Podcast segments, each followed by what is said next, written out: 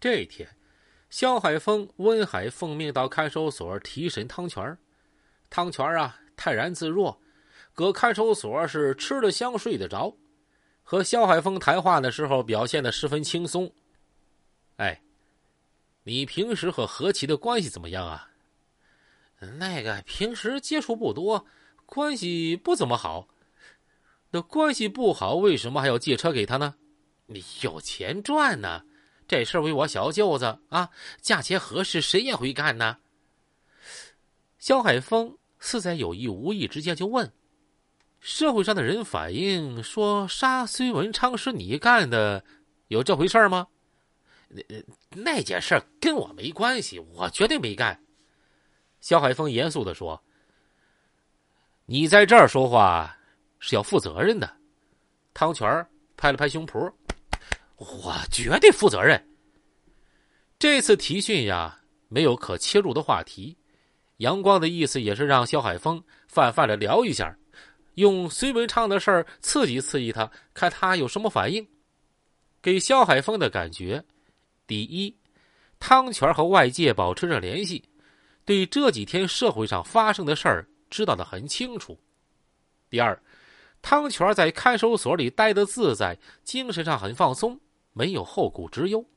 肖海峰向指挥部汇报提审情况说：“汤泉在看守所里太舒服了，这给人的感觉啊，像在家里似的。我建议啊，给他换一下看押地点，一方面可以切断他和社会上的联系，第二呢。”也煞一煞他的嚣张气焰。阳光正在琢磨这个事儿。行啊，咱们啊，把他送到平山去，给他加加压，不然他是不愿意好好考虑问题的。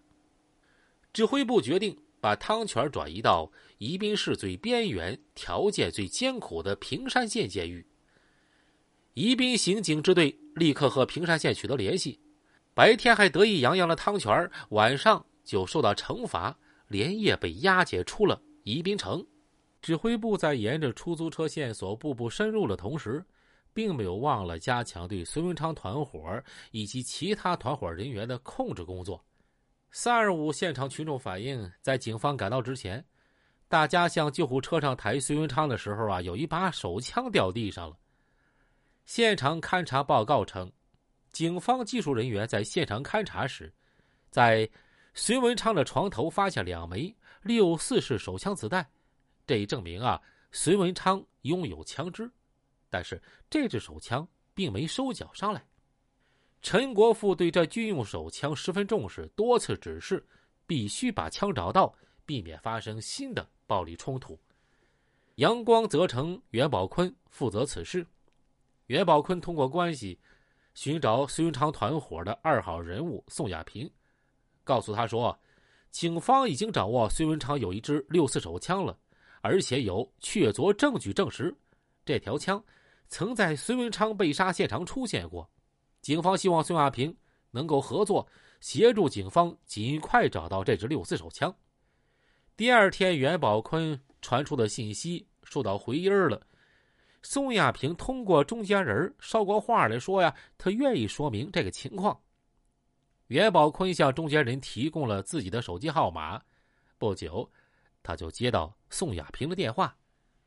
那个袁队长啊，我接到你的通知呢，在下面做了些了解，的确有这么回事儿。隋文昌有一支自卫手枪，我已经按照公安局的要求把枪追了回来。呃，袁队长，你看，我是以啥方式把这支手枪交给你们呢？你到公安局来一下嘛。这这不行。现在，呃，隋文昌的事儿还没个眉目，我不能到公安局去，别人问起来我也说不清楚。你有什么说不清楚的？那个袁队长啊，我这么讲你应该明白，现在形势紧张，我去公安局呢对我有危险。